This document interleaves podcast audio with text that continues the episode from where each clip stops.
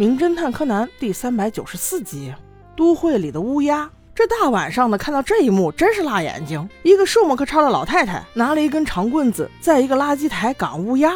你说乌鸦吃的又不是你家东西，你赶它干嘛？哦，原来他要扒垃圾，扒了好一会儿，一点东西也没有找着。就是说呀，你在垃圾堆还想找到啥好东西呢？但让人没想到的是，他在回家的路上，竟然在楼门口的一个破冰箱旁边被一个花盆砸死了。他的尸体被一个人发现之后，立刻报了警。正巧被柯南四人团早上上学的时候撞见了。柯南发现，在命案现场的是他的老熟人千叶警官。警官对他也没什么避讳的，直接告诉他，确实是死死了人。死者是住在四零四号房的一个独居老太太，她貌似是被自己家种的花意外坠楼给砸死的。但据警方调查，奇怪的是，那些花盆都有钩，在没有人的情况下，怎么会意外坠楼呢？千叶警官怀疑是乌鸦搞的鬼。后来经过警方多方调查，发现这个老太太其实人缘非常不好。她喜欢扒垃圾也是有原因的。听邻居说，她之前有一回扒垃圾扒出过一张奖券，还中了三等奖，所以她就老想着占这种小便宜。柯南看到这个沉尸地点，觉得非常奇怪。他问千叶说：“死者完全可以直接走上楼梯，干嘛要拐个弯拐到这个冰箱下面呢？”千叶却说：“老太太的尸体姿势非常奇怪，有一只胳膊像是伸到冰箱底下够什么东西的。我们把冰箱抬开一看，才发现里面有个硬币，她应该就是正在够东西的时候被花盆砸死的。”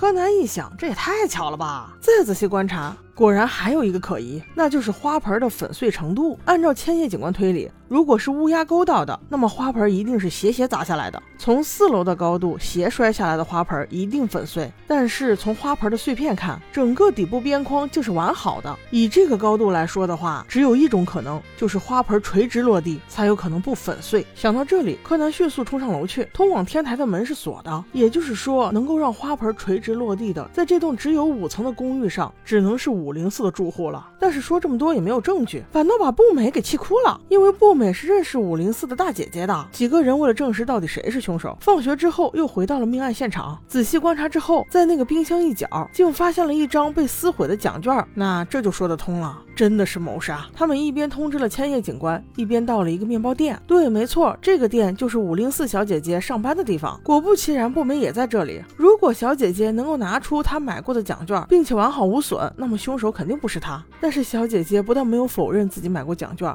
而且还拿不出来。步美也不得不满含泪水的承认，凶手真的是卖面包的小姐姐。原来是因为死者经常扒垃圾，竟然把小姐姐男友给她发的被撕成粉碎的分手信给粘起来了，而且还拿着这个东西当众羞辱她，让她怀恨在心。于是小姐姐就提前买了一张奖券，把一根细线粘在奖券上，放在楼门口的地上，等着老太太太上钩。正当死者准备去捡的时候，他只用拉动细线，把。奖券拉入冰箱底部，引得死者去捡就好了。然后就是通过自家阳台，用一个 S 钩把老太太家在阳台上挂的那些花盆随意吊起一个，瞄准，松手就好了。最后一步，用拉线收回奖券，然后在冰箱底下扔个硬币，一切就大功告成。其实小姐姐也没有想到事情能办得这么顺利，但还是百密一疏，竟在收奖券的时候绊住了冰箱腿儿，把奖券扯破了。当时情况也比较紧张，她竟忽略了这一点。哎，我觉得其中有个 bug 哎，小姐姐，你竟然去放硬币，那你为什么不直接手动收奖券呢？这样岂不是很完美？但没办法，杀人了就是杀人了呀。随后，千叶警官赶到，此案顺利收官。OK，宝宝们，我们下集见。